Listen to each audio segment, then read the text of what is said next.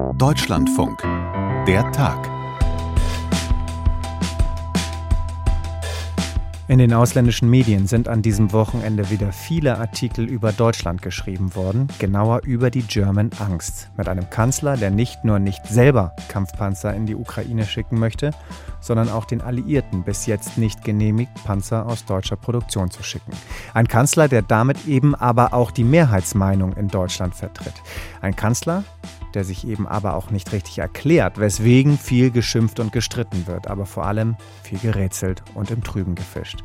Wir schauen mal, ob Frank Capellan gleich zumindest etwas für Klarsicht sorgen kann. Und wir blicken nach Israel, wo sich schon nach wenigen Wochen die Befürchtungen der Kritiker der neuen extrem rechten Regierung zu bestätigen scheinen. In der Tag im Deutschlandfunk an diesem Montag, den 23.01.2023. Ich bin Philipp May. Hi. Die Geschichte schaut auf uns und Deutschland hat leider gerade versagt. Das war Marie-Agnes Strack-Zimmermann, FDP-Verteidigungspolitikerin und damit Teil der Ampelkoalition am Freitag im Heute-Journal, nachdem es wieder keine Einigung gegeben hat über die Lieferung von Leopard-Kampfpanzern an die Ukraine. Ganz offensichtlich gescheitert an Deutschland. Ein innerkoalitionäres Wortgefecht, vor allem ausgetragen über Twitter mit einigen SPD-Politikern. Zuvor das Fraktionschef Rolf Mützenich war die Folge, zog sich übers ganze Wochenende. Und die westliche Welt rätselt über die Überlegungen unseres Kanzlers. Und ich rätsel mit. Frank Capellan ist bei uns im Hauptstadtstudio zuständig für Außen- und Verteidigungspolitik und für die SPD. Also habe ich ihn mir am Nachmittag in die Leitung geholt. Grüß dich, hallo. Moin. Wir, Moin, liefern, moin. wir liefern abgestimmt mit unseren Partnern. Das war jetzt das Mantra von Olaf Scholz gewesen. Passt das noch, wenn die Partner, vor allem anscheinend auch die USA, Deutschland drängen zu liefern, die Leopard 2 zu liefern, beziehungsweise freizugeben, die Lieferung, aber man dann trotzdem nicht liefert? Ist irgendwie schräg. Das passt nicht mehr zusammen. Das haben wir am vergangenen Freitag schon gedacht. Rammstein, die Ukraine-Unterstützerstaaten, etwa 50 Staaten, die sich da zusammengefunden haben. Und da mochte man auch dem neuen Verteidigungsminister Boris Pistorius nicht so recht glauben, dass wir da nicht doch ziemlich alleine dastehen. Es gibt natürlich einige Staaten, es gibt die Türkei, es gibt Ungarn, äh, die da vorsichtiger umgehen äh, mit Russland, gegenüber Russland, die nicht bereit sind, sofort äh, schwere Kampfpanzer zu liefern oder auch die Lieferung freizugeben oder Deutschland eben darauf zu drängen. Das ist wahr, aber insgesamt muss man doch sagen, ähm, dass die, die Front da doch relativ geschlossen ist, dass die äh, westlichen Staaten, dass äh, europäische Staaten den Kampfpanzer haben wollen, verschiedene Kampfpanzer ja liefern wollen, die Briten den Challenger beispielsweise und eben der Druck damit auf Deutschland immer größer wird. Wir stehen da ziemlich isoliert und alleine da. Und insofern stimmt die Argumentation von Olaf Scholz einfach nicht mehr. Man müsse sich da abstimmen. Also mm, die Abstimmung war eigentlich klar, die Deutschen sollten jetzt endlich ihr Okay geben, diese Kampfpanzer zu liefern. Und die Argumentation stimmt auch nicht mehr keine Alleingänge, denn im Grunde befindet sich jetzt Deutschland mehr oder weniger im Alleingang. Hat es eigentlich tatsächlich dieses Jungtim gegeben, über das letzte Woche gesprochen wurde, dass angeblich Olaf Scholz der USA äh, den USA gesagt hat, wir liefern die Leos oder geben auch die Freigabe, aber nur, wenn ihr auch die Abrams liefert. Also darüber wird immer noch gerätselt und dieses äh, Jungtim ist ja eine Abrede gestellt worden, das ist dementiert worden, dann sehr bald vom Regierungssprecher von Steffen Hebestreit, wobei sich der Kanzler selbst äh, in der Sache da noch nicht öffentlich erklärt hat, aber äh, das klang auch, was Hebestreit da am Freitag sagte, recht nachvollziehbar. Man könne sich doch kaum vorstellen, dass ein deutscher Bundeskanzler einem amerikanischen Präsidenten Bedingungen stellt. Also, dass es in dieser dogmatischen Form wirklich als Jungtim stattgefunden hat, das kann man sich eigentlich kaum vorstellen. Also, dass der Kanzler gesagt hat, wir geben die Leoparden nur frei, wenn ihr Abrams schickt, eure Kampfpanzer. Aber dass äh, die, die Verbindung da gezogen worden ist, das äh, ist eigentlich auch naheliegend. Und das sehen wir ja jetzt auch an Meldungen, wo es äh, aus Washington heißt. Da haben sich einzelne Senatoren, auch der Demokraten geäußert, die dann gesagt haben, ja, um des lieben Friedens willen, wenn wir Olaf Scholz nur so bewegen können, dann lass uns doch 14 Abrams nach Europa in die Ukraine schicken. Also das wissen wir ja jetzt mittlerweile auch, dass es äh, da solche Stimmen gibt. Und äh, wir haben ja auch gehört, dass die Verärgerung in Washington über den Kanzler groß äh, gewesen sein soll. Da war jetzt nicht die Rede direkt von dem Jungtim, aber doch von dem Zögern des Kanzlers und mm, von der Tatsache, dass er das mit amerikanischen hm. Kampfpanzern in Verbindung gebracht hat. Welche Erwägungen spielen da eine Rolle im Kanzleramt? Wäre es, was, was, was für Vorteile hätte das? Naja, ähm, es ist, glaube ich, einfach ähm, die Überlegung, dass man, wie immer sagt, alles abgestimmt machen will, insbesondere mit den Amerikanern. Es ist äh, möglicherweise auch die Sorge, dass äh, die Wut Putins dann wenn man es nicht so machen würde, insbesondere die Deutschen treffen könnte. Das äh, spielt sicherlich immer wieder eine Rolle. Und es ist äh, auch ein Handeln, ein Auftreten in die eigene Partei, in Richtung der eigenen Partei, der SPD hinein, denn da bei den Sozialdemokraten gibt es ja nach wie vor erhebliche Vorbehalte. Und äh, da kann Olaf Scholz jetzt demonstrieren, das ist mein besonnenes Handeln, ich wäge jeden Schritt ab, ich mache nichts ohne die Amerikaner und wir machen das nur an der Seite der Amerikaner. Nur wenn die Kampfpanzer liefern, werden wir das auch tun. Mhm. Gut, dass du jetzt nochmal sozusagen das äh, Ohr angesprochen hast, dass Scholz möglicherweise auch in seine Partei horcht. Ähm, Finde ich deswegen spannend, weil ich habe mir gerade nochmal unser Hörerpostfach angeschaut, das nur für unsere Talksendung Kontrovers montags vormittags da ist. Ähm, da ging es heute Vormittag auch natürlich um die Ukraine-Unterstützung und die Frage nach Kampfpanzerlieferung. Und da war mindestens die Hälfte der Hörer ganz klar gegen deutsche Panzerlieferungen an die Ukraine. Vor allem, weil sie befürchten, dass Deutschland nach und nach in den Krieg hineingezogen wird. Ähm, ich weiß jetzt nicht, ob das die gesamte SPD war, die sich da gemeldet hat. Aber es war schon auffällig, wie groß in der Bevölkerung wirklich die Sorge ist, dass das eben diese Rutschbahn wird äh, in den Ukraine-Krieg für Deutschland. Es wird im Ausland wieder viel über German Angst geschrieben. Ticken wir anders als der Rest Europas? Wie erklärst du dir das? Dass diese Angst also, anscheinend nur bei uns vorhanden ist.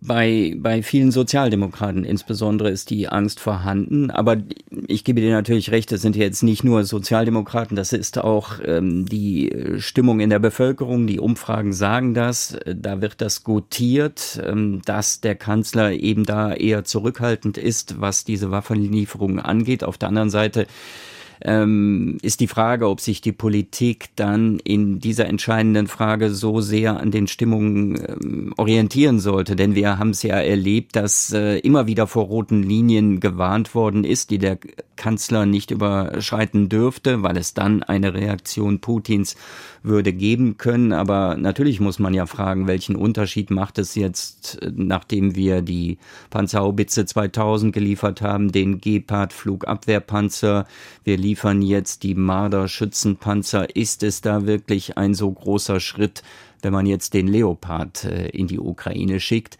Ähm, das äh, vermag der Bundeskanzler zumindest nicht wirklich zu erklären. Und das ist, glaube ich, sein ganz großes Manko, das Kommunikationsproblem. Und das ist ja auch am Wochenende immer wieder angesprochen worden. Das hat äh, Marie-Agnes Strack-Zimmermann in überaus deutlichem Ton mit einer Generalkritik am Kanzler ja im Heute-Journal am Freitag schon äh, so deutlich gemacht dass der Kanzler äh, seine Linie, seine Bedenken nicht wirklich nach außen tragen kann.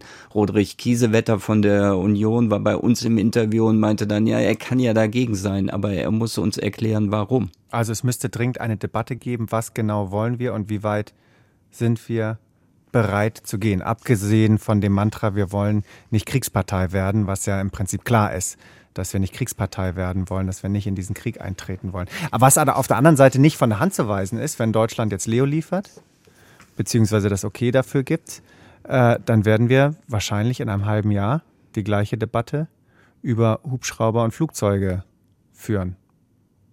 Ja, ja, das ist, ist ja die Sorge, das ist ja auch das, was äh, Rolf Mützenich, der SPD-Fraktionsvorsitzende, immer wieder gesagt hat. Äh, die Forderungen stehen ja jetzt schon im Raum. Melnick hat er bei uns am Samstagmorgen gesagt, hat er schon explizit gefordert, der Vizeaußenminister. Genau, Kampfflugzeugen. Hat sogar Kriegsschiffe gefordert.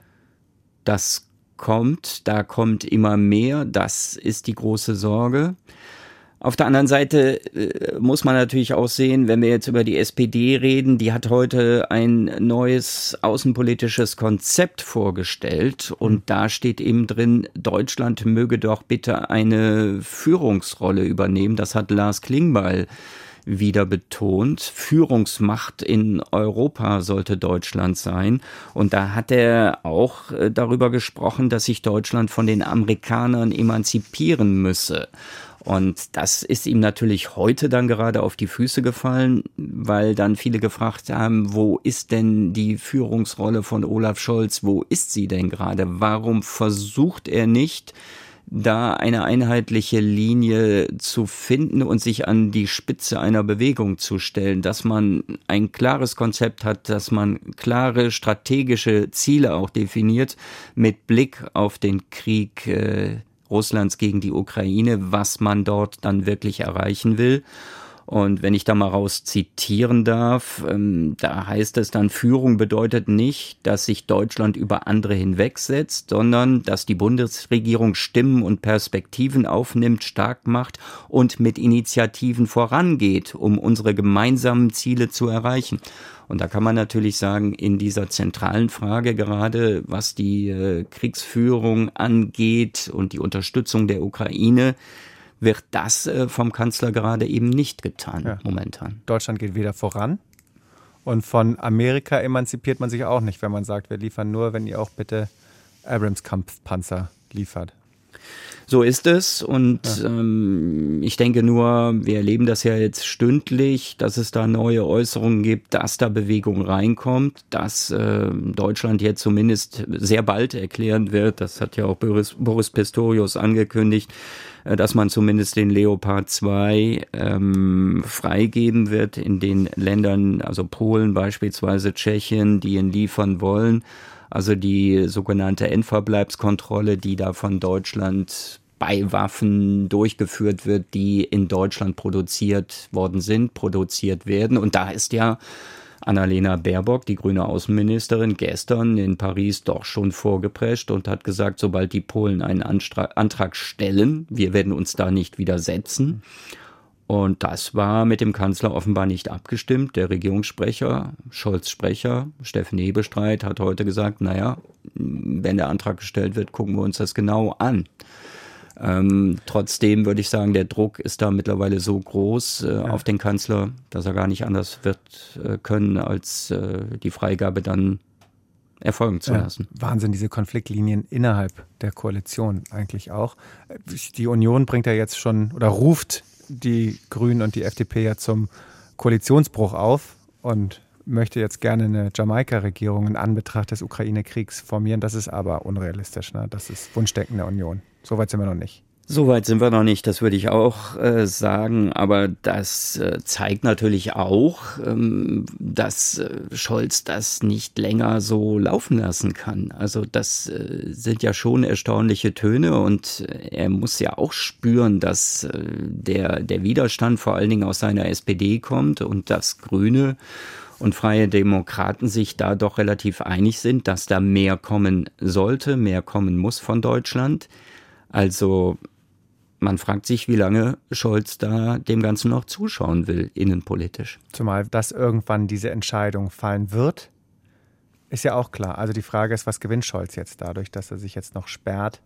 Äh, am Ende Würde ich ja, jetzt, würde ich, also ich würde relativ viel Geld drauf wetten, dass am Ende Deutschland sowohl Leos freigibt aus anderen Ländern, als auch selber welche schickt. Oder wie siehst du das? Und da muss, würde ich auch so sehen. Und da muss man sich eben fragen, ob man sich das ganze Hickhack nicht hätte äh, ersparen können. Und dass es da wohl kräftig gekracht hat, haben wir ja auch gehört ähm, von einer heftigen Kontroverse ist ja die Rede zwischen äh, Lloyd Austin, dem amerikanischen Verteidigungsminister, und dem Kanzleramtschef Wolfgang Schmidt am vergangenen Freitag. Ähm, also wo die beiden aneinander geraten sind mit Blick auf die äh, zögerliche Haltung der Bundesregierung, mit Blick auf die Leopardlieferung.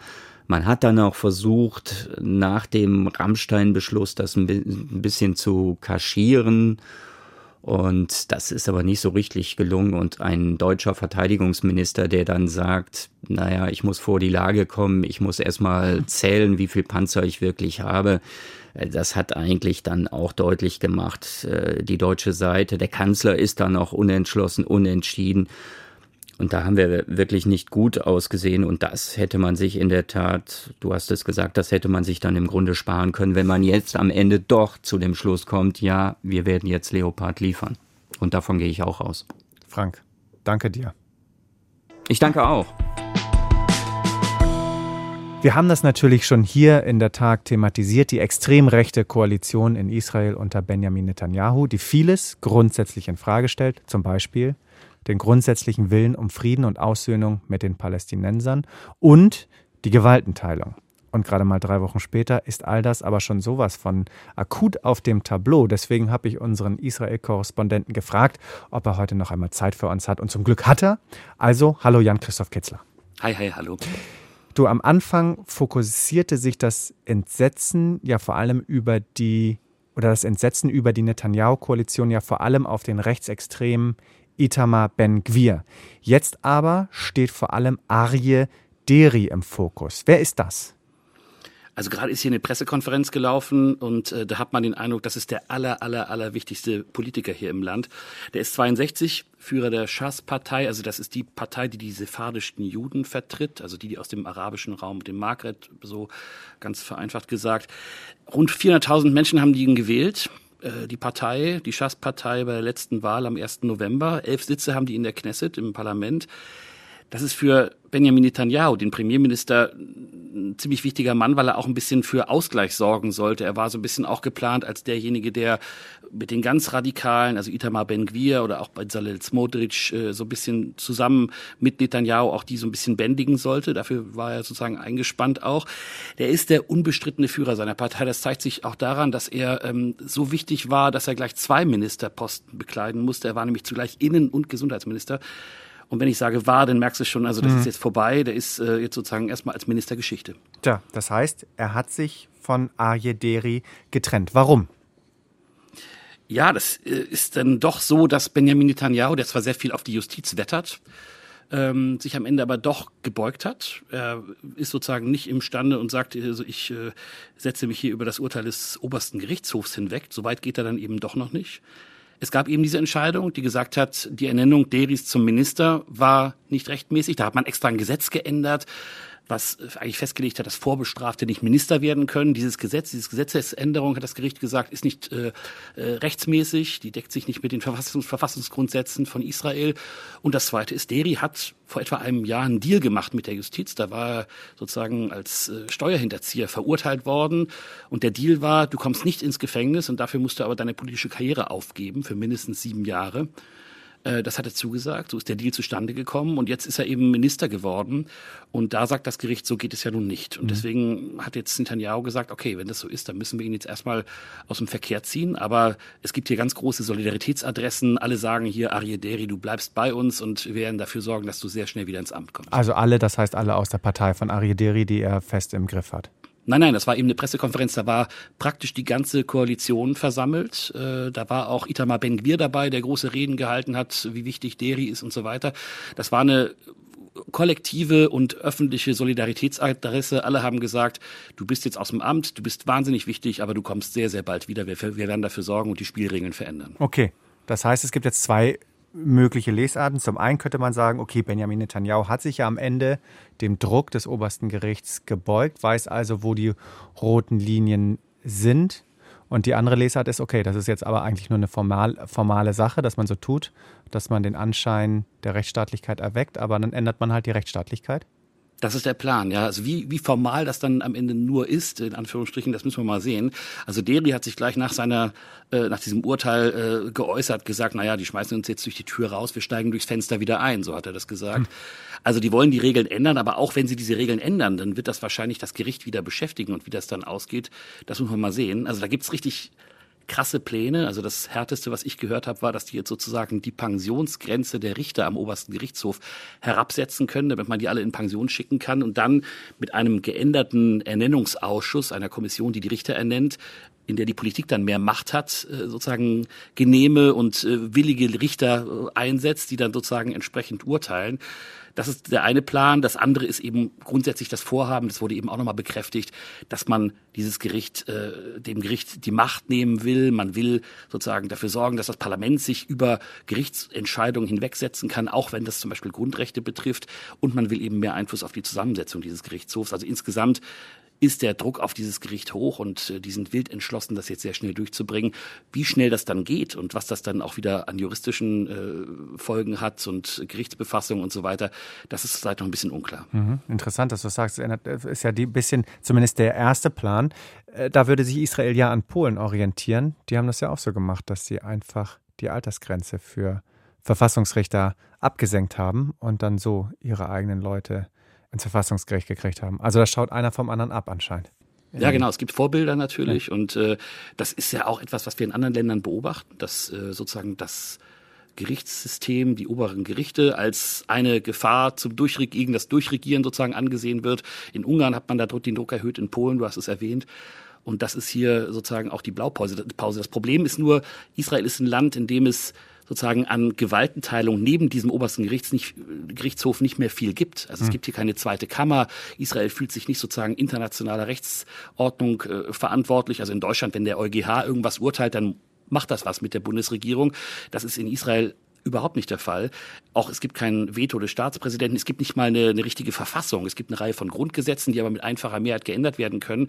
Also inzwischen, äh, und deswegen ist, ist der Protest auch so groß, äh, wird das so gesehen, dass äh, die Justiz, der oberste Gerichtshof tatsächlich die letzte Bastion der Gewaltenteilung ist. Und wenn der geschliffen wird, wenn diese Bastion geschliffen wird, dann ist das nochmal besonders gravierend, vielleicht auch gravierender als in anderen Ländern, von denen wir gerade gesprochen mhm. haben. Auf den Protest kommen wir gleich noch zu sprechen. Ich möchte vorher noch was anderes ansprechen. Das Justizreform ist ja nur das eine, der Nahostkonflikt das andere, das Verhältnis zu den Palästinensern. Äh, sieht man schon Auswirkungen der Beteiligung der Extremzionisten an dieser Regierung? Ja, die gibt es auf jeden Fall. Äh, und zwar zum einen, sage ich mal, im Handeln von Militär und Polizei. Da merkt man, dass da auch schon, bevor die Regierung überhaupt im Amt war, ähm, härter durchgegriffen wurde, im vorauseilendem Gehorsam vielleicht äh, bei bestimmten Situationen. Ähm, es ist ein Thema auch, was in jedem Fall aber der Regierung auch potenziell für Sprengkraft sorgen kann. Also ich mache mal ein Beispiel. Am letzten Freitag äh, gab es einen Vorfall, da haben radikale Siedler einen neuen sogenannten Außenposten errichtet. Das heißt, sie sind auf einen Hügel gegangen und haben dort einen Container hingestellt und äh, eine Baracke aufgebaut. Das wurde sehr schnell geräumt durch das Militär. Und das wiederum war dann echt ein Problem für den für die äh, radikalen Zionisten in der Partei, die nationalen Zionisten, also Besalil Smotrich hat dagegen interveniert, hat gesagt, die sollen da bleiben. Die sind dann tatsächlich auch nochmal wiedergekommen und haben nochmal versucht, diesen Außenposten zu errichten, wurden wieder weggeräumt äh, vom Militär. Ähm, das ist ein Thema, was äh, in der Regierung für Sprengkraft sorgt. Denn Bezalel Smotrich ist auch äh, so eine Art Minister im Verteidigungsministerium, was zuständig ist. Er wollte die Zuständigkeit haben für die besetzten Gebiete und wollte da sozusagen äh, für, für maximal wenigen Militäreinsatz sorgen und für freie Bahn für die Siedler. Und das ist jetzt erstmal ausgebremst worden. Das war so eine kleine Nagelprobe, wo auch ähm, Netanyahu gesagt hat, Moment mal, also am Ende entscheide immer noch ich und hat da Smotrich in die Schranken gewiesen. Der ist gestern dann aus Protest äh, der Kabinettssitzung ferngeblieben. Der war eben auch nicht bei der Pressekonferenz, von der wir gesprochen haben. Also das ist ein Thema mit Sprengkraft, das müssen wir beobachten. Aber in jedem Fall äh, ist die Linie der nationalen Zionisten eine, eine härtere und äh, freie Bahn für die Siedler.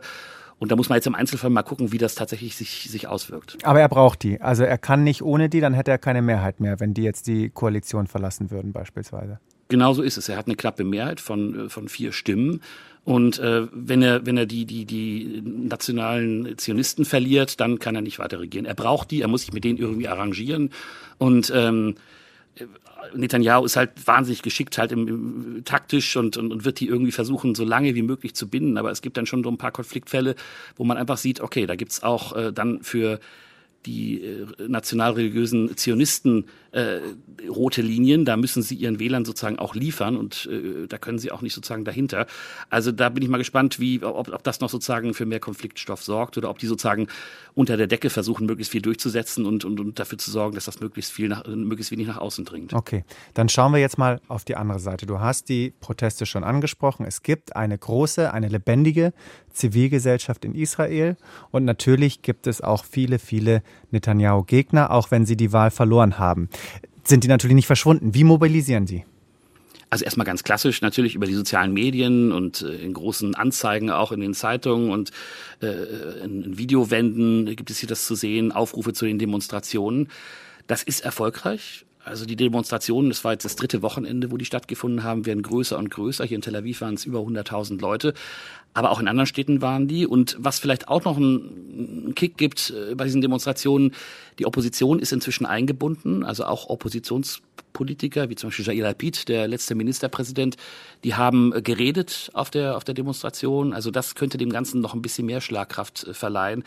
Also das ist eine Entwicklung, die, die, ja, also auch der Regierung Sorgen machen muss. Das sind natürlich nicht, nicht, nicht die Massen, äh, die am Ende sozusagen den Ausschlag gegeben haben, aber es ist schon eine große Bewegung. Das sind mit die größten Demonstrationen, die Israel je hatte. Und wenn das noch größer wird, dann muss sich die Regierung auch damit befassen. Bisher versucht sie das zu ignorieren. Mhm. Also Israel ist tief gespalten. Kann man sagen, auf der einen Seite das liberale Tel Aviv, das bunte Tel Aviv und auf der anderen Seite der Rest des Landes oder wäre das zu einfach? Es gab auch Demonstrationen woanders, also in Haifa zum Beispiel, in Jerusalem, auch hier in der Nähe von Tel Aviv. Also es sind auch viele Leute, ich, ich war da und habe mit vielen Leuten geredet, viele von außen hierher gekommen.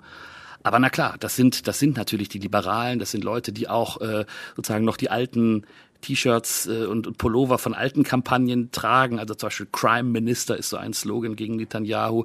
Das kommt dann immer wieder hoch. Ähm, das sind schon die liberalen Kräfte. Und wenn man sich sozusagen die Wahl nochmal analytisch anguckt, dann ist es etwa 50-50, nicht? Also etwa die Hälfte der Leute hat Netanyahu nicht gewählt. So groß war seine Mehrheit tatsächlich nicht. Aber wenn man dann natürlich in anderen Gegenden unterwegs ist, äh, wenn man wenn man in, in religiösen äh, Ambientes unterwegs ist oder in, in Siedlungen, dann ist es ganz klar, dass diese Regierung für die Leute da ist und das sind eben inzwischen sehr sehr viele. Das mhm. ist ein großer Teil der Bevölkerung und die glauben natürlich auch dem, was Netanyahu sagt, der sich jetzt als großer Retter der Demokratie hier aufschwingt und sagt, wir retten die Demokratie, indem wir den obersten Gerichtshof in seine Schranken weisen. Das ist eine Erzählung, die natürlich völliger Unsinn ist, weil wirklich die Gewaltenteilung auf dem Spiel steht. Aber das ist etwas, was bei diesen Menschen verfängt und das sind Millionen. Was heißt das alles für die Zukunft? Vielleicht erstmal für die unmittelbare Zukunft.